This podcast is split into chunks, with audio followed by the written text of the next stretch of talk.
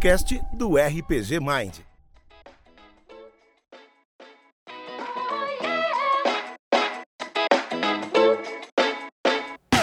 Boa noite, amigos, amigas e criaturas abissais aqui do nosso auditório. Se você chegou aqui por acaso, esse é o podcast do RPG Mind, o Mind Flayer mandou. Sejam mais uma vez muito bem-vindos a esse nosso projeto doido, onde eu, o Vitor Hugo, meu parceiro Urion Opa, eu. Tudo bom, gente? e o nosso glorioso e eterno mestre Richelli Opa, e aí, gente? Peraí que eu tô só criando personagem aqui rapidinho. Peraí, peraí. pretendemos falar sobre RPG e sobre os infinitos temas que circulam nesse ambiente às vezes insalubre, né? E bom, como que a gente começa, né, uma uma campanha de RPG ou uma sessão de RPG criando personagem, né? E essa é a nossa proposta nesse nosso episódio 01, né? A criação de personagens. É importante, né? Totalmente importante, né? Sem o personagem, você não faz nada. Né? Será? É, bom. não sei, cara. Eu nunca joguei RPG que não tivesse personagem, mas seria interessante.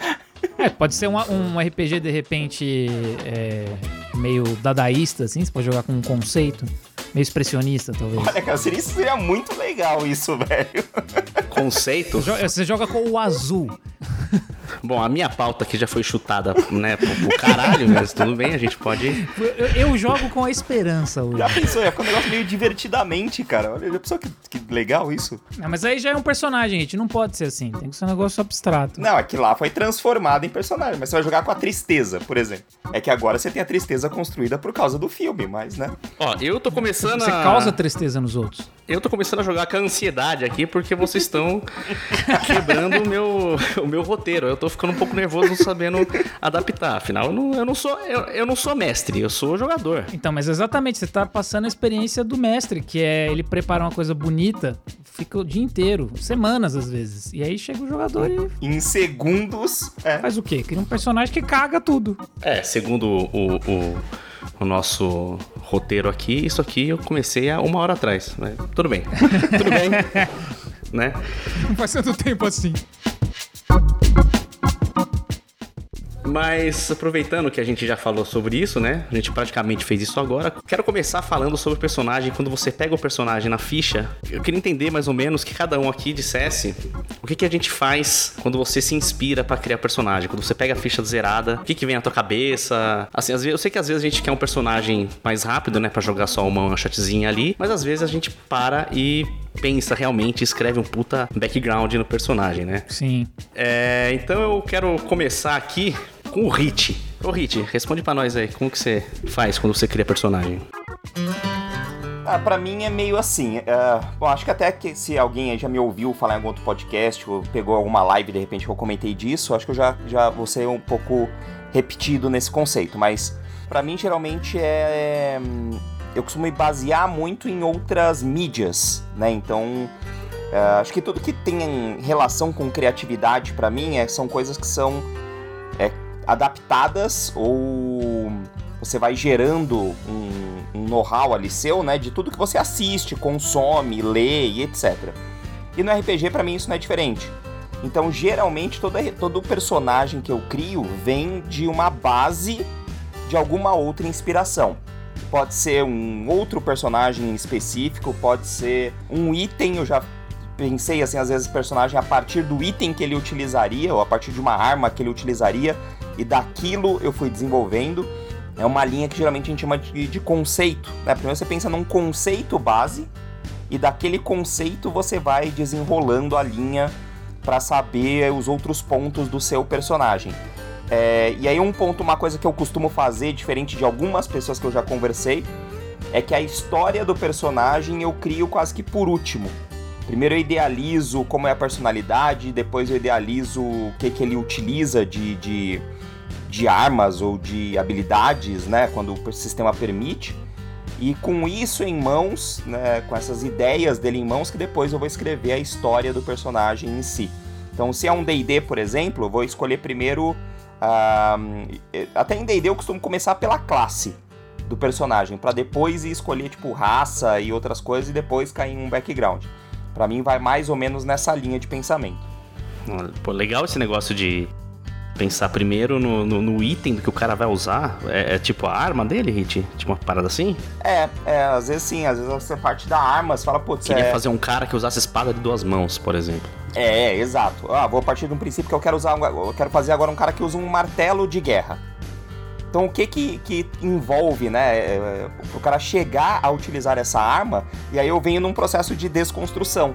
Né? O que que uhum. o cara uhum. passa para chegar até um martelo de guerra, o que que, quais são as, as regiões ou áreas que esse tipo de arma é mais comum ou é mais utilizado para determinadas coisas e por aí vai. Eu acho que é uma linha legal de, de raciocinar ou de pensar. Isso também pode ser com outros itens, né? Legal. Tipo, não só com a arma especificamente. Eu acho bem bacana. Uhum. Aí tem todo, um, tem todo um caminho, né, também, que você faz em paralelo, às vezes, se você for pensar nesse. por esse lado de arma, né? Sim. Você citou, por exemplo, equipamento que você precisa usar. Mas arma, principalmente, se você for pensar em DD, né? tem né, toda uma questão de regra para combate bem é, específica, né? Tem coisas bem bem definido, né? Porque depende de uma, de uma build, né? Que você faz. É. Acho que todo mundo que joga tem esse conceito de, de build na cabeça. Que se você. Às vezes você não vai, por exemplo, conseguir ter aquela arma que você vai usar no primeiro nível. Exato. Que você quer. Porque às vezes, às vezes você vai criar o personagem de um jeito que ele precisa de uma habilidade específica que vai vir no terceiro nível só. É interessante porque essa questão de. que você ressaltou, essa questão de você pensar mesmo numa, numa questão, por exemplo, da, da arma, né, do equipamento, ela corre em paralelo duas coisas, que é a história do porquê que esse personagem tem isso aqui, ou por que, que ele vai ter isso, ou por que, que isso é importante para ele, né? Sim, Foi o que você sim. falou de pesquisar da área, onde ele mora, de onde ele veio, não sei o que e tal. Em paralelo, tem uma coisa que você precisa prestar atenção nas regras. É porque você, de repente, pode querer jogar com uma coisa que para você poder usar esse item, essa armadura, essa arma, seja lá o que for, você não pode ser qualquer classe, você não pode ser qualquer raça, não pode ser qualquer build, né? Você não pode escolher qualquer tipo de guerreiro, por exemplo. Pensando aí até nas subclasses que vem mais adiante no D&D quinta edição, por exemplo. Mas é legal mesmo, Hit, legal. É, muito bacana mesmo. É, bom, eu, cara, eu, eu ultimamente eu tenho parado para pensar assim para na criação de personagem. Eu ultimamente, assim, eu já fiz personagem, né, de, de um monte de maneira diferente. Até do, do, meu primeiro personagem de RPG, que era o clássico é, guerreiro, filho de um ferreiro, que a vila foi destruída por orcs. Clássico. ah, o, o, básico, né, o feijão com arroz de todo. É, a síndrome famoso síndrome de Sasuke, né? E olha que nem existiu o Sasuke quando a gente fazia esse personagem. síndrome de Sasuke? É, tipo, todo mundo morreu, o cara é órfão e vai em busca de vingança. É, nossa, nunca tinha ouvido. Exatamente, igual, igual o nosso personagem do, do primeiro episódio que a gente criou no Brainstorm lá, se você não ouviu, escute Exato. lá. É. Ele tava em busca de vingança também. E ele é praticamente o Sasuke, é um né? Clássico. É um clássico, né? É um clássico. É Sasuke Uchiha. Eu detesto muitas coisas. E não gosto de nada em particular. O que eu tenho não é um sonho. Porque eu vou torná-lo realidade. Eu vou restabelecer o meu clã e destruir um certo alguém. Enfim, eu ultimamente eu tenho colocado coisas que são minhas no personagem, minhas é, da minha personalidade, eu quero dizer. Eu sei que todo mundo meio que faz isso.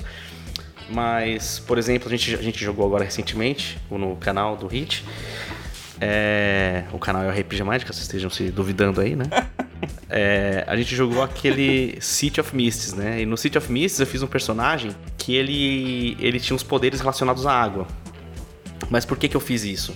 Porque eu tenho pavor de água. E não assim, tipo, cascão. Eu tenho medo de. de. de de, de, de, volumes muito grandes de água, tipo oceano, por é, exemplo. Eu queria só trazer uma curiosidade que eu li uma notícia hoje que o homem que ficou mais tempo na vida sem tomar banho morreu, tomou né? banho no ano passado, pegou uma doença e morreu logo depois. Ele falava que ele não queria tomar banho porque ele ia ficar doente e morrer. Veja só. Olha. Tá vendo só? É, tá vendo? é, tá bom. Isso aí era o, o antivacina que deu certo, né? É que a sujeira que é uma camada, né, cara? Imagina. O mundo é inexplicável, né, cara? Então, aí, com, aí com, é, usando esse meu medo, essa, né? Essa, eu tenho, tenho medo, mas não tenho vergonha, tá ligado? Então, essa curiosidade, eu fui trabalhando isso e pensando no que seria o personagem, de onde ele viria. Mais próximo do que o Hit falou, eu também tento pensar no que, que eu tô querendo jogar naquele momento e no como que eu quero que o personagem seja. Aí depois eu penso na classe que eu poderia fazer e, e assim começo a buscar referência em outras coisas. Por exemplo, se o cara vai ser isso, vai ser da raça X, da classe Y, é, como que ele chegou na classe? Entendeu? Como que a classe como que se encontrou ali naquele negócio, porque afinal o personagem já ali no nível no primeiro nível, ele teve uma vida pregressa, né? Ele não nasceu sendo um guerreiro, né? Uma coisa assim. Ele passou por algo que descolou essa profissão, entre aspas, na vida dele. Porque ele virou um aventureiro, né? Tem sempre essa questão. Exatamente, porque que ele virou um aventureiro. O que, que aconteceu para ele Uhum. para partir para esse lugar. E aí, cara, e ultimamente eu tenho. é, eu começo a escrever um background assim, às vezes eu fico muito maluco. Que nem eu acho que. eu- é, na verdade, eu falei, eu falei o Hit, mas o Orion também, no Five Rings, também escreveu um puta background, meu personagem nem pensava. É, foi. E foi assim, que a gente, né, eu nem tinha pensado direito no personagem, porque eu queria uma coisa, e o Orion não queria nem fudendo que eu fizesse essa coisa que eu queria. A velha história do, do Messi falando, não, cara, pensa direito, não vai dar certo. Melhor, não, personagem É. caótico evil, não. Você não quer proibir o cara, mas você fica tentando convencer ele que não vai ser uma boa ideia, porque você sabe que isso vai foder sua história, né? É, então. E aí, assim, eu fui, eu fui comecei a. Eu comecei a fazer o personagem meio que indo devagar, até falava por Ian, falava, puta, mano, mas não tá indo. Aí, de repente, assim, comecei a ver umas coisas, e, e no caso do Five Rings, foi, foi, foi, foi no momento de, de vantagem e desvantagem. É nesse momento, cara, que eu comecei a ler as vantagens e desvantagens. Aí nisso daí eu comecei a a, a formar mesmo, né? O que seria o personagem. Puta, seria interessante se ele fosse assim, seria interessante se ele tivesse isso e não sei o quê. E isso aconteceu na vida dele em um momento e tal, sabe? Aí, aí que o personagem é, incorporou legal, assim, ficou um personagem de verdade. Legal. O caso do, do personagem do. Do Rime of the, of the Frost Maiden lá, que é o, o que eu tô jogando de, de, de bruxo. Qual que é o nome da. Em Hex, qual que é Hex- Hexblade em português? Não lembro como ficou a tradução. É o Hexblade. Foda-se, deve ser uma merda. O, o Lâmina Abreu. É. Lâmina Ah, eu sabia que era ótimo. Não critica, Não critiquei, eu falei que é ótimo. é localização que chama. Então, é... esse personagem foi tipo isso, só que assim, ele é um Drow, certo? E o Drow geralmente ele tem um, ele é um uma, uma, uma raça de D&D que é meio que estigmatizado, né? O pessoal já geralmente acha que o Drow Meio que. acha que o Drow é ruim, automaticamente. E no geral, o Drow é ruim. Porque eles é, tem, tipo, várias crenças e não sei o que, e tem uns que tem uma crença específica, e esses sim são ruins pra caralho, e tem outros que não são. Que é o caso, por exemplo, mesmo em Forgotten tem o Drizzt Do'Urden lá, né? Sim. Sim. Ele é um Drow que não é ruim. Então, aí baseado nisso, eu fui pensando no que, que ele seria, assim. Ele, no começo da vida ele foi um personagem, uma, uma pessoa ruim. Aí ele passa por um momento em que ele, ele tem que mudar e não sei o que. E aí, sabe, foi engordando. E aí esse daí também serviu um background desgraçado, né, Kate? Sim. É, bom, e é isso, a minha parte é essa. O, o- Uri, o que, que você tem pra acrescentar pra gente aí?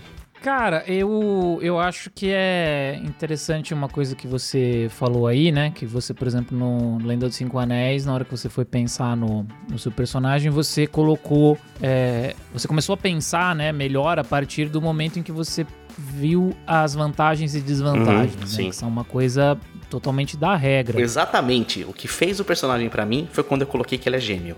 Que ele tem um gêmeo. Isso pra mim aí foi o personagem. É, então, tá vendo? É, Porque assim, pra mim, é bem híbrido. O Richelli, né, comentou aí de algumas questões de, de partir, às vezes, da, da ficha, da ficha não, da classe, né? Por exemplo, no D&D, né? Ou partir de um conceito. Pra mim, é bem híbrido, assim. Eu, eu costumo já ir formando na minha cabeça tudo meio junto, sabe? Principalmente quando eu penso em D&D. É, do, do conceito, eu já vou meio que pensando na ficha, e aí que, pensando, né, qual classe pode ser, que tipo de, de arquétipo ali que eu vou pegar, e pensando na história meio, meio junto. Eu, pra mim é difícil separar uma coisa da outra, assim, sabe? Mas no D&D, por exemplo, é muito comum, às vezes, eu só criar uma ficha. Tipo, eu só criar uma ficha. Eu tô com um aplicativo, é, acho que é o 5 Edition Tools, que tem vários aplicativos, na verdade, né, de celular, que tem lá o que você cria a ficha. E eu acho super divertido, cara, porque lá você pode né, colocar todos os suplementos ali e tal, então ele te dá todas as opções de você criar personagens. Eu, às vezes eu tô com 10 minutinhos livre no dia ali, ultimamente, nas últimas semanas do trabalho, eu fico criando ficha de personagem. E depois eu vou pensar em quem que é pode ser esse personagem. Mas o conceito tá junto ali, eu não crio a ficha do nada. Eu sempre penso que quem que pode ser para que aquilo faça sentido. Uhum. Mas uma coisa que, o que eu achei engraçado é que o, o Hit falou que a última coisa que você pensa é sempre na história, né, Hit? Sim, sim. E, e eu já tive mais de uma vez personagens em que foi a primeira coisa que eu pensei foi na história. Esses dois que eu falei, eles, mais ou menos a história veio antes deles, né? Do- no caso do, do, do Five Rings, eu sabia que ele seria do clã do escorpião. Que É. isso a gente já tinha sido combinado previamente, né? Sim, sim. Mas o, o, o de D&D, por, por exemplo, a história veio muito antes. É, mas, mas é, muito, é muito comum, assim, porque é onde eu dedico mais tempo mesmo. É, é na, na história. E aí varia muito, assim. Uma coisa que eu acho que às vezes inspira bastante a gente é o que a gente tá consumindo, ou algo, né, que, que traga uma inspiração, como o, o Hit colocou, né? Às vezes um personagem de um filme, um personagem de um, de um jogo, um personagem de um livro que eu tô lendo, e aí eu falo, pô, como será que seria jogar com um cara mais ou menos assim, né? Que, ou que passou por esse acontecimento. E aí eu acho que isso às vezes faz com que eu vá desenvolvendo a história. E aí eu vou fazendo, às vezes, pequenos acertos nessa história de acordo com o sistema. Tem sistema que não comporta tudo, né? É, você- não, não digo nem só do cenário, é óbvio que você não vai jogar, quer dizer, pode até jogar, mas enfim, via de regra você não vai jogar com um alienígena com uma arma laser no no D&D, Será? mas... É, será? Não sei, tá vindo aí o... Spelljammer. É Spelljammer. É, o Spelljammer é uma maluquice. Mas digo num cenário mais tradicional, né? No Forgotten, Dragonlance e tal. É, você tem limitações ali, mas você já vai pensando normalmente a história de acordo com essas limitações. Embora eu já tenha encontrado jogadores que não, que eles pensam na história sem as limitações, depois ele vem falar com o mestre. que ele quer jogar com, com alienígena de pistola laser em Forgotten. E aí você pensa se você consegue adaptar isso de algum jeito ou não. Isso daqui dá uma cadeia. Mas é, mas eu acho que é, que é isso, basicamente, assim, Pra mim realmente a história acaba sendo a coisa mais que eu gasto mais tempo, que eu acho mais importante e muitas vezes é a, a força motriz assim para eu criar o personagem e indo pro resto.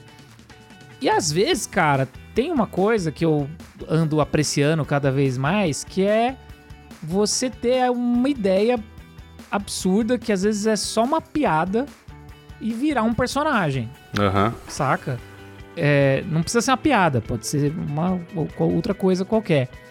Que, que é, é, é quase um protoconceito, assim, você não tem nem exatamente um conceito formado, mas eu dou o exemplo aqui, por exemplo, do John Bold, personagem que eu tava jogando, né, até aí, aí na, Porra, espero, espero ver de novo. na campanha do... Descida ao Avernus. Eu tava jogando no Decido ao Avernus, exato. E ele surgiu, na verdade, quando a gente foi jogar uma outra aventura, né, lá do, do canal do RPG Mind, que era o Labirinto. Faz um tempinho que não tem, inclusive, né, Sim, Hit? sim, o labirinto tá meio que de molho. Que é quase um jogo de tabuleiro versão RPG, né? Que o Hit desenvolveu pra ter ali no canal, pra quem não viu ainda. Acho que tem os vídeos gravados no YouTube, Sim, né, estão Hit? todos no YouTube lá. Tem o, o- a playlist. Só procurar Labirinto lá no nosso canal do YouTube, é que você vai poder acessar. E aí você dá uma olhadinha pra ver como é que é. Mas é era, era um, é um, um lugar que não precisa pensar muito na história do personagem, porque é um personagem que você já vai jogar ali. E muito possivelmente ele vai morrer. Tem grande chance dele morrer ali, exato. É. E aí eu falei, ah, mas eu falei, cara, vou jogar com um anão clérigo. Só porque precisava de um clérigo, no, no- um healer no, no grupo. Aí eu pensei, pô, pensei assim, me veio um nome engraçado na cabeça, que era John Bold.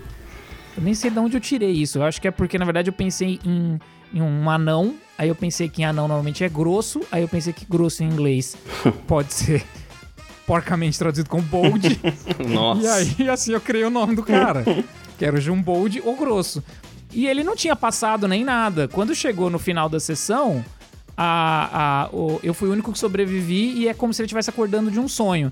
E aí eu só inventei que ele virou pro lado pra esposa e, e chamou a esposa de Jumbolda, né? Falou, Jumbolda, eu tive um sonho muito louco, não sei o que e tal. É, e aí nasceu, né, um outro, nasceu um outro personagem histórico, né, que é a Jumbolda, né? E aí nasceu um personagem que eu depois desenvolvi um background, uma história pra ele, porque eu fiquei com muita vontade de jogar com ele de novo. Acabei tendo que parar a campanha, mas foi muito legal jogar, mesmo que um pouquinho ali, algumas aventuras com ele. E ele surgiu de uma piada.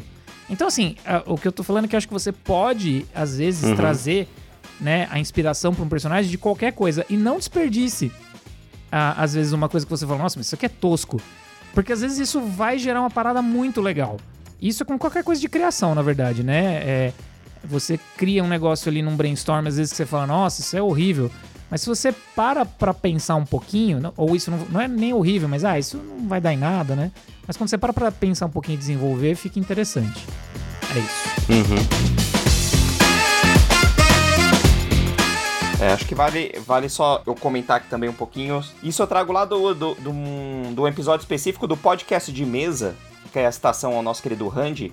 É, se você não ouviu, dá um pulinho lá também, é um podcast maravilhoso de RPG, onde ele fala também de criação de personagem e, e ele trabalha nesses conceitos. Ele dá uma ideia muito bacana que, por exemplo, em D&D, geralmente a galera quer otimizar tudo, né? Geralmente quer, quer fazer os combos, né? É o famoso combeiro. o famoso combeiro. Só que é muito legal também quando você tem um personagem, por exemplo, que, sei lá, você tá fazendo atributo por rolagem de dados e sai um atributo baixo. Como que você adapta esse atributo baixo à ideia do seu personagem? Porque isso é geralmente uma coisa que sai um atributo baixo, você simplesmente ignora, né? Você larga aquilo lá e não usa aquilo na maioria das vezes, né? Uhum. E, e o Hunt lá dá ideias bem legais, inclusive para que, por exemplo, se você tem um atributo baixo e sai uma constituição baixa, por que, que a constituição do seu personagem é baixa?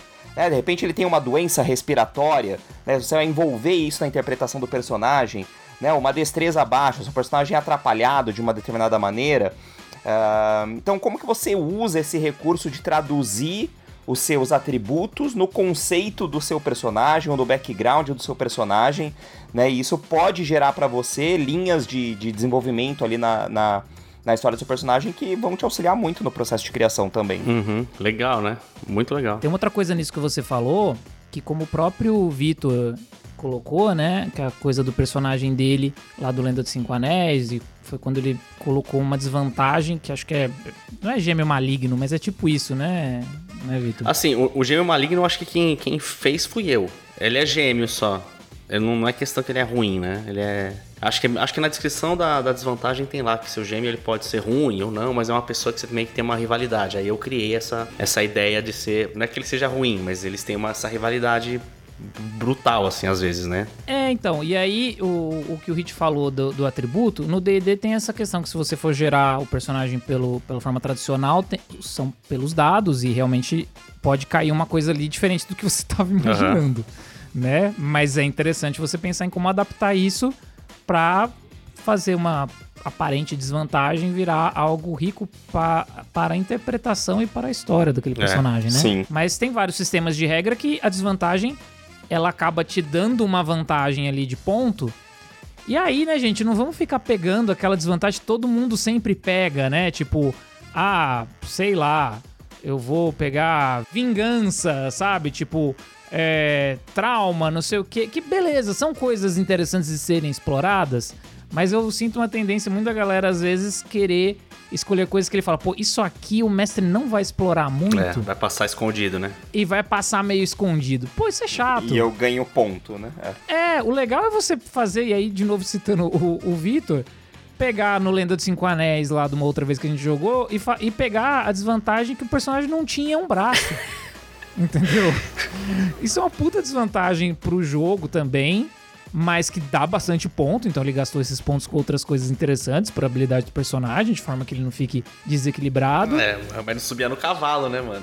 É, só que isso dá todo um conceito pro personagem já. Já tá, já tá pronto um conceito. Você- vai pensar, por que, que ele perdeu o braço? E aí você já vai desenvolvendo daí. Você colocar desvantagens que aparentemente falam, nossa, que é muito pesado, vai me ferrar demais.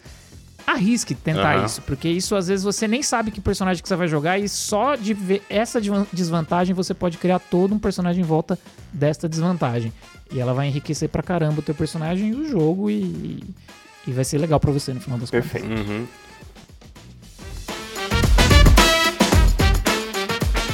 É, qual que é a diferença entre que a personagem sendo um mestre e jogando? Quando você, por exemplo, você, tá, você tem aquela sua campanha, tem aquela sua aventura pronta, monstra lá, e você quer criar um, um personagem, aquele NPC que vai deitar todo mundo, todos os coitados PJ na mão, assim. o preferido? Não, mas eu, eu acho que eu acho que o Vitor perguntou mais a, a questão, tipo, o que que você. Porque a gente falou muito aqui da, da questão de criar personagens na perspectiva do jogador, né? Tipo, quando você é um mestre, você tem que criar trocentos personagens, né? Sim.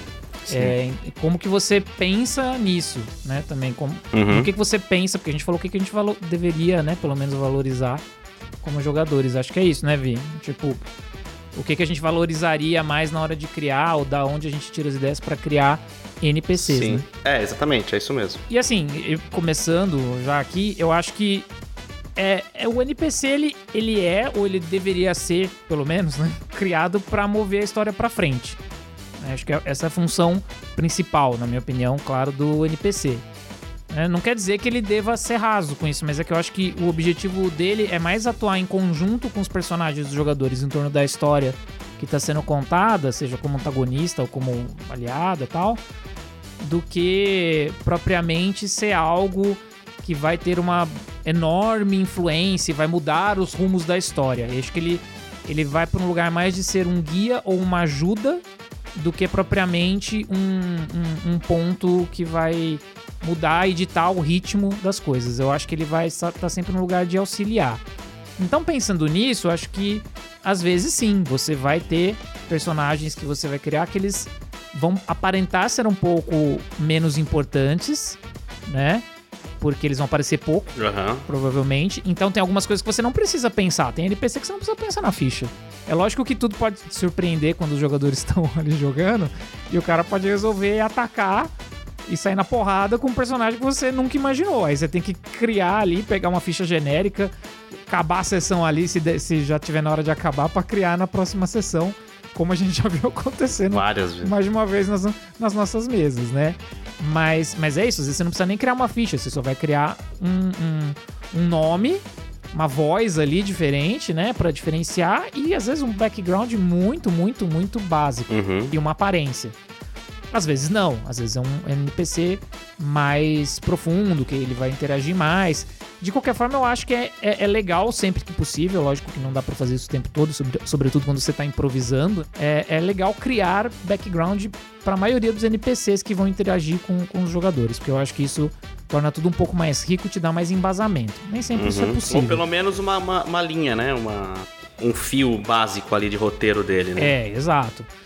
Mas assim, uma coisa que eu acho que é essencial de, de diferente é, é que o intuito realmente, além de ser de outro, tem uma coisa, né? O jogador, ele tá preso, entre aspas, naquele personagem até o final da aventura ou da campanha. Ele vai criar alguma coisa que vai ter que motivar ele a jogar, né? Continuar jogando com aquele personagem, às vezes por, por anos, né? Se for uma campanha longa. Não que ele não possa trocar no meio do caminho, mas é interessante que esse personagem evolua e vá junto com o jogador. Então, é, eu acho que o, mestre não precisa amar todos os seus personagens que ele cria, mas o jogador precisa amar o personagem que ele cria. Uhum. Senão não, não rola. Então acho que isso já é uma diferença razoável. É. Que bonito isso, cara. Foi bonito, foi bonito pra caramba mesmo. Muito profundo. Muito profundo. Eu escrevi antes aqui, eu tô. E você, Hit? Não seja, é, acho que assim, né, já puxando o gancho do que o Orion comentou, é, não seja aquele jogador que, que cria o personagem que não tem importância alguma pra ele, que fala, ah, vou jogar com esse cara aqui, na sessão que vem eu crio outro e já jogo com outro. Porque isso realmente é chato pro mestre também, pros outros jogadores da mesa, né? Você tá desprendido dessa maneira a um personagem que você cria. Então por isso que é importante você dedicar um pouquinho ali a criar um personagem que você ame, como o Orion pontuou. E aí, já na visão de mestre, é, vou falar mais focado nas minhas próprias experiências, né, como narrador aí, porque muitas vezes assim também, você cria NPCs que o NPC que você detalha o background, o jogador não vai conversar com ele. Mas o tiozinho que tá sentado na, na esquina da taverna, o, o jogador quer saber tudo da vida dele. É. Aham. E você não fez nada, entendeu? E você só falou pra ter alguém, né? Exato, você só queria dar a impressão de que existia movimento ali. Aí o jogador fixa naquele cara e vai lá, quer saber a, a mãe dele, quer saber a tia, quer saber. Nossa. Aí você tem que se virar e desenvolver ali na hora. Mas geralmente é assim. Então, para mestres, né, a, a dica que fica é que coloque mesmo NPCs na sua campanha, mas que sejam NPCs fáceis de você. Uma forma muito fácil disso é você ter tabelinhas, tabelinhas com nomes, tabelinhas com trejeitos, uh, ou com traços principais de personalidade. Que durante o jogo, né, se você não improvisa, seja, se você não tem uma linha de improvisação muito já de, definida, você pode consultar ali rapidamente, e aí você faz um aleatório ali, e, cara, gerou um NPC que vai ter ali uma característica própria, tem uma personalidade, e com certeza os jogadores vão ficar marcados por isso, né? É, pô. Porque geralmente é, os NPCs que eu foco para desenvolver bem a, a, profundidade deles, geralmente são NPCs que são realmente linhas uh, inevitáveis da campanha. Uh, fica aí de exemplo Curse of Strahd, né? Curse of, Curse of Strahd é uma aventura uh, das oficiais de D&D que tem uma linha muito legal de trabalho de NPCs, porque tem muitos NPCs relevantes e profundos, né, para serem trabalhados na campanha. E, e aí eu já ouvi de mais de um jogador que, que fala que quando o Strade aparece, por exemplo, ou quando eu entono a voz como Strade, não muda muita coisa, né? Mas os jogadores notam, né? Quando você só entona um pouquinho diferente a voz ali a nível de ser o Strade, teve jogador que falou para mim, meu, eu ouço você imitando o Strade e já me bate um nojo. né? E, tipo, isso é muito legal de ouvir pro mestre, né? Sim. Porque você vê que aquilo representa realmente que, que o NPC impacta o jogador daquela maneira que você gostaria. Não, total, total. E tem uma, uma coisa também de, de às vezes você dar pequena, pequenos cacuetes, né? É, pro, pro personagem, pro NPC. Isso, esses. Porque marca é, muito. São esses trejeitos, né? É. é, um jeitinho de falar diferente, uma frase que o cara repete. Perfeito. É, e, e, é legal que quanto mais você vai mestrando e jogando, mais você vai ter um repertório de, de colocar essas coisas com pequenas modificações. E isso vai saindo mais fácil para você improvisar às vezes. Ou, você vai pegar o veinho da taverna ali que você não tinha pensado em nada, mas aí na hora que o cara vem e você fala, putz, esse cara vai começar a perguntar um monte de coisa pra esse velho. Deixa eu fazer alguma coisa pra isso ficar mais interessante, pelo menos. É que você sente mais confiança, né, cara? Você sente mais. É, com, com a experiência, você sente mais confiança no, no, no que você tá fazendo ali, né? Sim. Sim. É, eu mesmo, quando eu faço quando eu penso em NPC. Pra... É que eu não costumo mestrar muito, né? Mas como eu, quando, quando eu mestro, essa dica do Hit de fazer uma tabela é valiosíssima. Isso aí é. Sim, muito. Né? Isso aí a gente tem, tem em mãos assim uma tabelinha com NPC. É, que são os NPCs vai rasos que a gente pode usar em qualquer momento ali. Sim. Sim, faz, faz uma tabelinha de cacuete também. É, importante também. É, então, eu falei, coloca também, que é, é bem legal. Isso gera muita característica pro, pro, pro NPC. Agora, é, só desculpa cortar, Vi. Não, imagina. Mas o. Eu lembro do. Do Zóio. O Zóio é um personagem que eu coloquei na crônica de Vampiro a Máscara. E ele é um Nosferato, é um moleque de 14 anos, só que é um vampiro, né? Já é, tem muitos anos ali. Uhum. E ele aparenta ser um moleque de rua, da, da, da rua de São Paulo, que mora na rua, né? E, cara, toda vez que o Zóio aparece, é sucesso, né? Porque o jeito que ele fala, o jeito que ele age e tal, já ganhou os jogadores, ganhou a galera que assiste. Então, Sim. o Zóio é um NPC que marca muito assim também. Então, vem desses princípios. Às vezes, uma característica própria que você coloca, uma frase repetida, um, um jeitinho de falar que, que vai marcar, com toda certeza. Uhum. Bacana. É, então, é, cara, e eu falei, eu como não, não tenho muito costume de mestrar, quando eu mestro, eu faço. Eu, eu, sigo por essa linha mesmo do que o Hit disse. Eu faço. É, tem uma. Uma base pro personagem, uma base pros NPCs, né? Pra você imaginar o que, que ele é, mais ou menos tal. Por exemplo, quando eu fiz. Quando eu mestrei para vocês o Deadlands, eu pensei, personagens assim, de verdade mesmo, que eu criei, foram tipo, acho que quatro. Os outros, que eram os personagens que estavam é, em paralelo, como nessa, nessa, nessa aventura foi uma coisa bem fechadinha, bem redonda, né? Eu não criei muito NPC, mas os NPCs que tinham ali eram mais o, re, o restante, fora esses personagens que estavam ali para dar uma, uma linha de.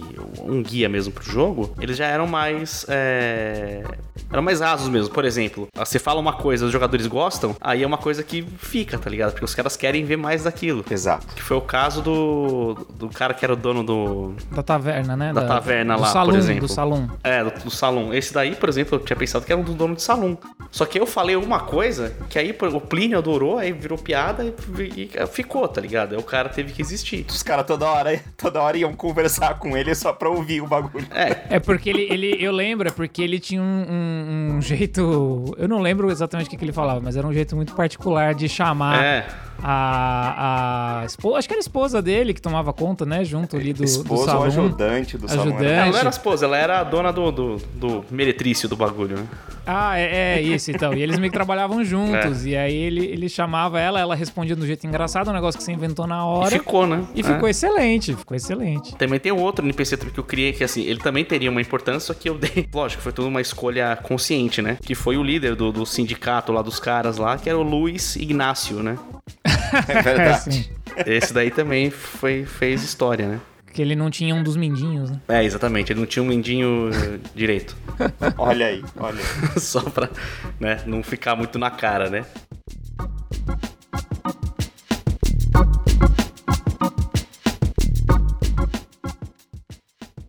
Bom, seguindo aqui a nossa, a nossa pauta, todos os personagens eles partem dessa mesma ideia, né? Que é simplesmente jogar RPG.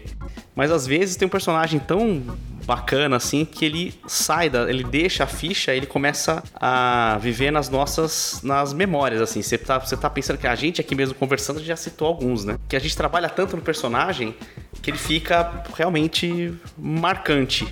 Então, é, na opinião de vocês, o que que torna um personagem marcante? Qual característica do personagem ou situação que vocês acham que deixa esse personagem é, marcado assim para sempre, tanto na mesa ou na tua mente, assim, na- nos jogos que você fez? Às vezes você pode até referenciar ele em outras aventuras que você já você mestra futuramente.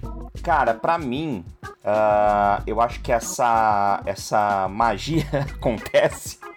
Né? Acho que isso acontece exatamente quando você cria um personagem e ele se encaixa com o propósito do, do que está sendo vivido, né, com a aventura, e, e quando ele, ele consegue enxergar ah, aquele universo sendo homogêneo. Né? Então, o que isso significa? Quando o mestre consegue ter o trabalho de envolver aquilo que você criou como background dentro da proposta da aventura e as coisas se interligam, se conectam e você flui aquilo junto com o grupo. Isso pra mim é o que torna o personagem marcante. Então, quando você tem uma vivência com ele dentro da aventura, que você sabe que o mestre criou separadamente, mas que aquela vivência tá interconectada com a proposta que você deu na mão do mestre de seu background. Então, acho que aqui fica a importância de ter um background elaborado e, e de você tentar auxiliar o mestre a levar esse background adiante com você numa mesa de jogo. Porque isso vai ser é, fator essencial, na minha visão, para esse personagem se tornar inesquecível para você. Eu acho que esse ponto é importante. É, porque senão ele é só um. Ele é só uma, uma ficha com nome, né, mano? Se ele, Sim. Se ele não tem. É, se ele só. se ele deixa de ser uma ficha com nome a hora que você dá esse valor pra ele, né? Sim, sim. E, e aí, bom, já antecipei um pouquinho aqui, cito um exemplo. Na, nessa aventura de Deadlands, que a gente tava comentando que você, que você mestrou, Vitor. Ah, o Vento, né? Que foi o meu personagem. Eu joguei com um índio xamã sem, bra sem um braço, né? Que peguei uma desvantagem também de sem um braço. É. E, e, cara, e fluiu muito bem a conexão que ele fez com a história, né? A forma que, que a gente conectou as coisas. Foi muito legal, né? Ele se tornou pra mim um personagem inesquecível. Porque criaram-se cenas que, que foram muito bacanas, né? Ali no meio da, da aventura. Então isso pra mim é, é bem importante. É, ele mesmo, o Vento, ele teve uma. Eu tinha criado, né, um personagem pra ele, né? Pra, que seria, né, o. Do. do- do núcleo indígena da, da, da aventura. Sim. Que acabou tendo, sendo mais forte do que. Não assim, forte eu digo não poderoso, né? Forte Presença, de, né? de profundidade, é, de, de presença. Por causa do vento mesmo, porque foi muito legal, cara. É. Você, Uri, o que, que você acha? Cara, assina embaixo disso que o, que o Hit falou. Eu acho que é isso. Quando. Eu, para mim é marcante quando eu sinto que o personagem ele se encaixa naquele universo. De uma forma que, que o que ele faz reverbera e, e ele tá realmente em sintonia com a história que tá sendo contada ali. E aí, muito disso é ex- exatamente isso que o Richard falou: é você colocar um- um- uma história, um background, pensando já nisso. Uhum. Porque isso vai ajudar o mestre, inclusive, principalmente se não for uma aventura pronta, né? Se for uma campanha aí que vai sendo criada. É, e mesmo, mas mesmo nas aventuras prontas, eu acho que dá pra fazer isso também. Mas é, mas é que elas são um pouquinho mais fechadas, né? Mas você consegue, principalmente se for uma campanha, você consegue criar às vezes uma saga inteira em cima de uma história de um personagem, É. né? Ao mesmo tempo que tem uma outra coisa que eu acho que é a interpretação do jogador. Sim. É, sim. Claro, assim, acho que isso não tem a mínima dúvida. Se o cara é muito passivo, e tá tudo bem, tem gente, a gente sabe, né? Tem gente que se diverte às vezes só acompanhando a história e deixando rolar, né? E aí tendo uma ação aqui a colar pontual. E tá tudo bem. É, o, o que seria dos ativos se não fossem os passivos, né? Exatamente. Então, eu acho que tá tudo bem, mas que é, algumas pessoas, né, pontualmente ali no grupo, realmente tem que ter essa coisa da interpretação que às vezes vai além realmente da história do background, porque aquilo é, são motivações que você cria pro seu personagem, mas é, isso, você ter uma atitude, de preferência condizente com o seu personagem, mas que muda, às vezes, uma coisa, surpreende, às vezes, até o mestre, pode até deixar o mestre ali de, de, de calça curta, né? Você pegou ali de surpresa, mas no final das contas é legal, porque isso vai impulsionar. Calça curta, mais feliz. É, é importante dizer isso. Exato. Porque É. assim, Exato. aproveita esse gancho pra, pra dizer assim, a gente fala dessa forma que a- às vezes pode aparentar ser fácil. Mas, cara, aproveita se isso aconteceu na sua mesa, entendeu? É, aprecie esse momento se isso aconteceu na sua mesa. Porque são momentos raros. É difícil acontecer. Isso, é. Quando essa conexão que eu comentei, é, ela é real, né, na mesa de jogo.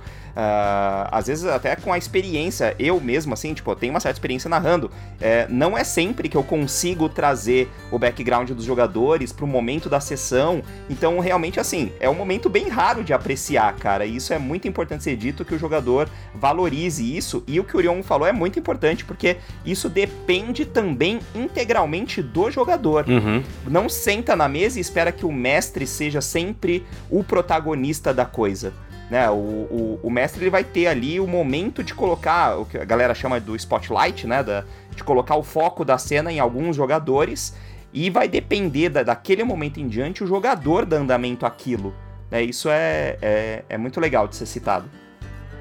É, eu acho até injusto, né, citar um assim só, mas eu fiquei tentando pensar é, em, obviamente, personagens que eu tive como jogador. Eu tive personagens que eu criei como mestre que eu gostei muito de ter criado eles, mas eu acho que como jogador você consegue fugir mais do script, né? Como mestre, via de regra, é aquilo que eu falei, você tá preso, entre aspas, dentro de uma função.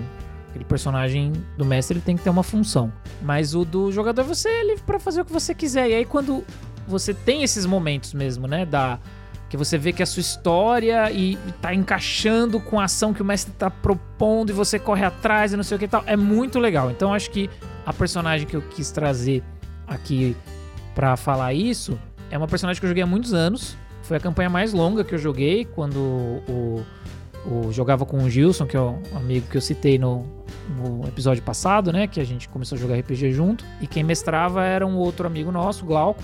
Eu jogava mais com eles na mesa com o irmão do Glauco, que é o Doji. Abraço aí se estiverem escutando nós, inclusive. E era uma personagem que ela era uma ninja, que era a Quanon. Que eu tirei o nome da de uma alter ego ali da personagem Psylocke, né, dos X-Men. Tem um arco dos quadrinhos ali onde ela entra em contato com as origens orientais japonesas dela, na verdade, e o nome, né, que ela tinha ali é meio que parece uma corruptela de Kuan Yin, né, que é o Kanon, que é uma que é a deusa da misericórdia e tal. E cara, foi, foi um personagem muito marcante assim pra mim e que eu lembro com muito carinho, porque em algum momento, foi isso que eu falei, a gente tava numa campanha e teve todo um arco, o, o, o mestre tentou fazer isso, né? O Glauco tentou fazer isso algumas vezes, de fazer pequenos arcos pra cada um dos personagens e isso ser toda uma parte da- de algumas das aventuras. E teve toda uma parte que foi dela. E, e foi tão marcante que eu gostaria de ter continuado jogando com ela, mas a coisa foi de tal forma que fez todo sentido no final que eu parasse de jogar com ela porque ela foi embora do grupo. Mas não foi por, por nenhuma treta, não foi nada. Foi uma questão da história que Uhum. aconteceu, né? Porque ela foi contratada ali, ela era uma ninja, ela foi contratada para fazer uma coisa. Contratada não, né? Ela foi, foi pedido pelo sensei dela que ela fizesse uma coisa que ela não concordava. O sentimento dela entrou em conflito com isso e ela se recusou. Só que sendo isso, ela seria caçada e ela fugiu. Só que aí depois, um bom tempo depois, a gente retomou essa, essa campanha com os personagens mais adiante. E aí teve toda uma discussão, porque aí o personagem do, do, do, do Doge, lá do Douglas, ele, ele ficou muito magoado, porque ele era muito amigo da minha personagem. E aí, tipo, teve toda uma coisa de interpretação, saca? Não, você abandonou a gente, não sei o quê. Então foi um negócio tão louco, assim, que foi tão intenso, sabe? Essa parte emo emocional mesmo da, da história que não tem como. E além do que, quando ela foi ficando high level, ela, ela, ela era incrivelmente apelona que era as regras de ninja. Ah, ninja, né? Era as regras de ninja do AD&D, cara. É, foda. nossa. nossa, Deus o livre. Acho que é ela. Uh, bom, o Rich já falou do, do vento, né? Eu, cara... Assim, o personagem que eu tenho carinho, na verdade... Eu tenho um personagem que eu jogo há muito tempo, que é... Que é o, o Garrett, né? Que é um que é um ladino, e agora eu transformei ele em bardo. Porque foram coisas que foram acontecendo e eu achei que foram fazendo sentido pro personagem. Um pequenino, importante dizer. E ele, ele, ele é um, um, um Halfling, né? E, e, isso, cara, é um, foi uma coisa que quando eu criei, porque o Garrett eu criei há muitos anos atrás. Quando a gente foi jogar Forgotten em outro lugar, há muitos e muitos anos atrás. E eu gostei tanto dele que que eu quis trazer de volta agora para essa última essa mesa que a gente joga offline, que começou em Eberron e agora a gente tá já dando soco na cara do Strade e tudo mais. Pre prestizar, prestizar. Mas ele começou sendo é, um Halfling principalmente porque eu quis me desafiar, porque eu achei da hora jogar com um, um personagem que fosse o tamanho de uma criança. Sim. Eu achei, achei, achei que seria curioso. E ele também, ele é um, é um personagem que, além de ser muito marcante para mim, que eu tenho uma história pensada. Eu, eu sei, por exemplo, como que vai terminar a história do Garrett. Eu, assim, é, eu já tenho isso, na, esse futuro na minha cabeça. E outro personagem que me marcou muito agora, que é o, o próprio Karil, né? Do, do, que a gente tá jogando na campanha de, de Frost Maiden aí no, no, no, RPG Mind. Porque, e, e o Karil é por outro motivo também relacionado, mas é uma coisa que eu resolvi me desafiar. Porque ele é um personagem. É um personagem que ele não é muito é, é muito fácil de, de, de, se relacionar com as pessoas. Tem, existe uma explicação para isso dentro do roteiro do, do, do, que eu fiz o personagem. E por que, que ele é desafiador? Porque eu tenho que fazer coisas que eu, o Vitor Hugo, geralmente não, não faria. Porque ele, o Cario, ele é muito cuzão. Eu só sou meio cuzão. O Cario, ele é muito cuzão. E, às vezes, e assim, eu, te, eu tenho um plano para ele. Eu tenho um plano, mas até chegar nesse momento do plano, eu preciso seguir na atuação. E, e eu não pretendo é, recuar, né? Então. Esse, mas esse personagem, assim, esses dois, para mim, são os mais recentes, assim, na minha cabeça e que eu tenho, muita, tenho muito carinho por eles, assim. Bom, beleza então, cara. Então, agora que a gente tá chegando mais perto do final desse episódio, vamos trabalhar aqui esse, essa nossa criação de personagem e vamos pensar no personagem da cultura pop que a gente gostaria de ter é, criado. Vocês, o que, que, vocês acham aí? Manda aí, Ira. Cara, é, você já tinha né, dado a letra antes pra gente que você ia fazer essa pergunta. Eu fiquei pensando aqui, enquanto a gente tava prestes a gravar. E eu acho que um personagem que eu gosto muito, eu acho ele incrivelmente complexo e, e interessante. E eu gostaria muito de ter criado ele, eu gostaria de jogar com ele. É o Constantine, né? O John Constantine da, dos quadrinhos aí, do, dos quadrinhos do Hellblazer, né? Tem no filme também ali do do Keanu Reeves, que vai ter, né? Anunciaram sequência, inclusive. Uhum. É, mas mais, mais o dos quadrinhos do que o do Keanu Reeves, porque ele tem um, uma coisa que é... Ele não é um cara mal, mas ele também não é bom. Isso não quer dizer que ele é neutro. Se a gente estiver pensando em tendências... Uhum né, de D&D, ele é um personagem muito completo e complexo, né? Ele, ele tem uma moral, é, ele tem um código dele, aliás, que ele segue, e, mas ele é, tem muita, muito, muitas áreas de cinza ali, que eu acho que para jogar é extremamente interessante. Seria talvez um personagem ali de World of Darkness, ou de, de Trevas, ou de Call of Cthulhu. Eu acho que, que é um personagem que eu gostaria de ter criado de jogar com ele também. Aqui é Constantine. John Constantine. Otário.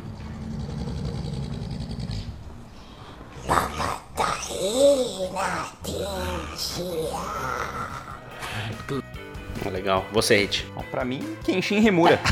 o famoso sa- Samurai X. Inclusive, vincula aí ao, ao personagem que eu falei que teria só mais um pra comentar, vira, vale a citação aí, que o personagem que tem muito carinho e ter jogado com Kaneda. Foi o primeiro samurai que eu criei com a aventura que o Urion tava mestrando Sim. pra gente. Até hoje eu lembro do Kaneda e pra mim é um personagem muito especial. E era baseado no Kenshin. Cara, você sabe que eu lembro. Eu lembro, é, eu lembro desse, desse personagem. E inclusive, agora que você falou, eu lembrei de uma cena muito foda que a gente teve quando eu tava. Não é porque eu tava mestrando, não, é porque, né, foi, foi mérito seu também. Que eu coloquei um outro samurai lá e que vocês tiveram um duelo na praia. Que você perdeu. É essa cena. Essa cena é pra mim. é- eu tava prestes a fazer um seppuku ali com ele. E, e rolou todo um, um rolê, todo um, um- um papo com ele ali, um- ele mesmo se indagando, Sim. né? Que ele não se matou pra correr atrás ali de ficar mais forte e tentar enfrentar esse cara de Exato. novo. Infelizmente a gente não conseguiu terminar essa campanha, mas eu lembro que foi muito legal. Até arrepiei lembrando aqui. Foi muito legal essa cena mesmo. Foi, foi legal mesmo. Foi muito bom. Não, foi nessa campanha que nasceu o Garrett, né? Foi, foi aí que nasceu o Garrett. É verdade, foi, Nosso querido guerreiro. foi aí mesmo. É isso aí. E fechamos o ciclo assim, então. E você, Vi? Ah, cara, eu tenho. Assim, tem um personagem que eu gosto muito. E é muito. é, não é muito fora da curva, mas ele é bastante. Ele não é muito falado. Que é o Lanterna Verde. Mano, o Lanterna Verde eu gosto demais, assim. Qual? Qual deles? O Hal Jordan. No dia mais claro, na noite mais densa, o mal sucumbirá ante a minha presença. Todo aquele que venera o mal há de penar.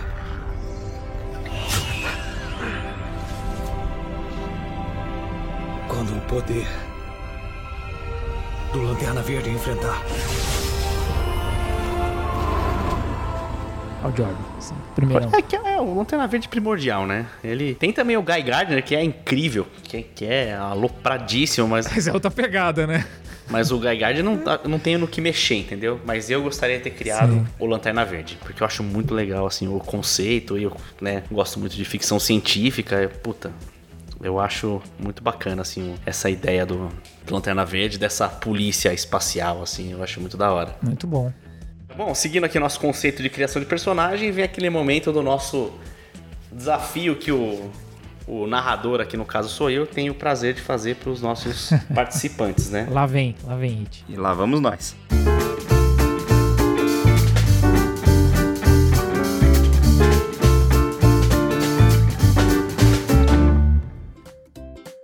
Eu gostaria que vocês inserissem esses seus personagens em um conto infantil. Pensa em um personagem. Pera, calma, calma. Não, tá Qual calma. o personagem? John Constantine e Kenshin Himura em um conto infantil. Você, como que vocês trabalhariam essa proposta aí? Nossa. Lembrando que são os personagens que foram, né, é, da- das histórias em quadrinhos, tá? O Kenshin não tem, muita, não tem muita diferença entre o quadrinho e o anime, mas Constantine eu sei que tem. Sim. mano. Nossa, cara. O, o seu, o seu não. Eu tô de fora. O Hal Jordan não. O Hal Jordan tá no espaço. Tá, tá policiando o espaço. Nossa, no conto infantil. Tem que pensar, conto infantil é sempre meio, meio fábula, né, o, o Hit? É, meio fábula e. Não sei. Bom, Constantine chama uma coisa sobrenatural, né? É, inevitavelmente. Tem, tem muito conto infantil que tem bruxa. Tem. Tipo, João e Maria, essas Bruxa. paradas. Tem. Ah, então já tá partindo pros irmãos Grimm, né? Já, já é uma linha de raciocínio. Cara, o, o Constantine podia estar caçando uma bruxa e ele abriu um portal sem querer. Olha aí. Olha, E esse olha, portal. ele vai brotar. Adivinha. Você não vai sair no meio de uma cerimônia do chá. Só abre o portalzinho ali e você só ouve um ouro? ouro. E esse portal leva ao Japão feudal. Bom. E qual, qual que seria o nome desse conto aí? Vocês. É, tem que, ter- tem que ser uma coisa infantil, né? Então tem que ser uma coisa mais, É. mais pura. E lembrando que a, a, a bruxa não é uma bruxa do Hellblazer, né? É uma, é uma bruxa. Não, não, é. Essa, essa história é. É, uma um- bruxa de, de É. fábula infantil, É, né? exatamente. Na verdade, é que tudo isso acontece durante as férias de John Constantine. Ele tava cansado, né, lá da, da vida dele difícil em Londres, ali, de vez em quando nos Estados Unidos, né? Chegou a ser preso lá nos Estados Unidos. Vida difícil. Vida difícil é minha. A vida do Constantino é impossível. e aí ele resolve. Porque, por que que tudo isso acontece? Porque ele vai passar as férias no Japão. Muito bom. Olha. E aí, Ele é uma bruxa oriental. Exatamente, ele tava curtindo ali as férias nas praias do Japão. E aí ele, né, achou aquele lugar muito maluco, comeu uns doces japoneses lá que ele comeu demais, né? E a gente sabe quando come muito doce, a gente às vezes pode ter sugar rush, né? Ficar muito louco. e aí E aí ele descobriu, ele foi ver o que tinha acontecido, ele descobriu que esses doces vinham de uma mulher que fabricava numa vilinha ali próximo do lugar onde ele tava, que ele tava numa Claro. praia idílica, né? Óbvio. numa vilinha ali, ela fabricava esses docinhos e, na verdade, ela era uma bruxa, uma bruxa japonesa que fabricava docinhos que fazia as pessoas Extremamente essa bruxa só usava roupas brancas e um batom muito vermelho. Que? Não, eu perdi essa referência. Qual que é? né? Tem uma- um, um espírito de uma bruxa oriental específica que chama Yu, Yukiona, que é uma bruxa da neve do Japão. E ela usa roupas brancas e batom tá, vermelho. porra, aí foi. Aí e foi aí ele Deep foi... lore, hein? Exatamente. Ele foi ali pra tirar satisfação com ela. Ela, né, fica é, incomodada com o Gaijin inoportuno e eles começam a se enfrentar. Quando ele acidentalmente, né, na verdade aí acaba abrindo esse portal e aparece o Kenshin. Aham.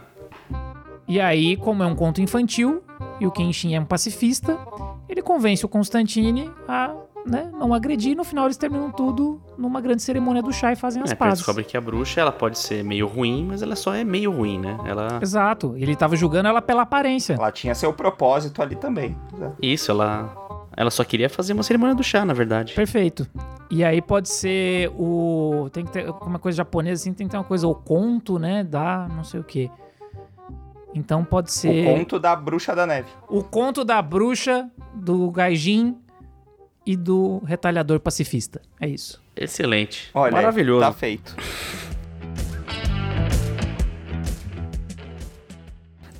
Maravilhoso, né, mano? A gente não tem como esperar uma coisa melhor, né? É, bom, então vamos encerrar aqui. Já quero, já quero, já quero que, Ser publicado? que se tiver algum ouvinte escritor aí, escreva. Os Isso, royalties. fanfic aí. John Constantine. Ou ilustrações. John Constantine feature Kenshin Himura. Muito bom. Ó, por favor, eu quero, eu quero, eu espero que, que algum amigo nosso ilustrador esteja ouvindo, que eu quero a cerimônia do chá do Constantine tomando chá com o Kenshin e com a bruxa. Isso, aquele neves. cigarrão enfiado na xícara. Exatamente. No É. conto infantil, né? Isso, livro infantil. Não, então tem que ser um pirulito. Ele não pode fumar no conto infantil, Turu. É.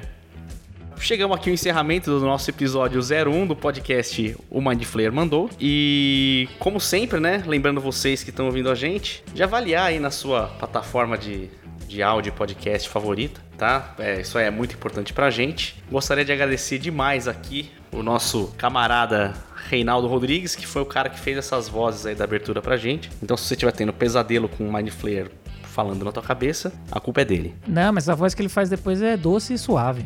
O, o, o Reinaldo, cê- vocês dois não conhecem ele pessoalmente, mas ele é um ogro fofo. É, eu acho que eu já, que eu já conheci esse cara. Talvez. Ah, sim, você, uma vez a gente almoçou, almoçou com ele. Sim, você tem razão. É. Bom, então, seguindo, né? É só lembrar de seguir a gente em tudo que é rede que você imaginar. O arroba RPGmind. E no Instagram. É, ah, é, o- no Instagram eu tô lendo aqui, desculpa, no nosso nossa cola. O, o Instagram é RPGmind e o Twitter é RPG Underline Mind. O Instagram é RPG Mind BR. RPG Mind BR, muito bom. Seguir a gente nas lives do Twitch. E é isso aí, gente. Mandar um beijo gigante pra vocês. Obrigado pela paciência, obrigado pela audiência e lembre-se, se o Mind Flayer mandou, você obedece.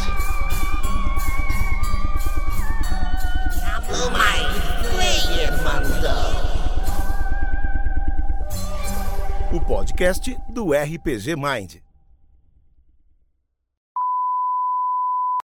Bom, encerramos aqui então esse nosso episódio 01 do nosso podcast. O Mind Flayer falou. É, é Mind Flayer falou ou mandou? Agora fiquei em dúvida. É, Mandou. bom, Mandou. Desculpa, é que ele mandou muito alto aqui, eu não, não captei direito. Vocês que estão aí ouvindo a gente, por favor, lembrando de fazer a. Você quer fazer de novo? Você não quer fazer de novo, Vi? Ah, bom, então, é, encerrando aqui o nosso episódio 01 do nosso podcast, o Mind Flayer falou. Mandou. Tá vendo, cara? É melhor deixar, mano. Eu não sei. Depois eu ponho no final isso.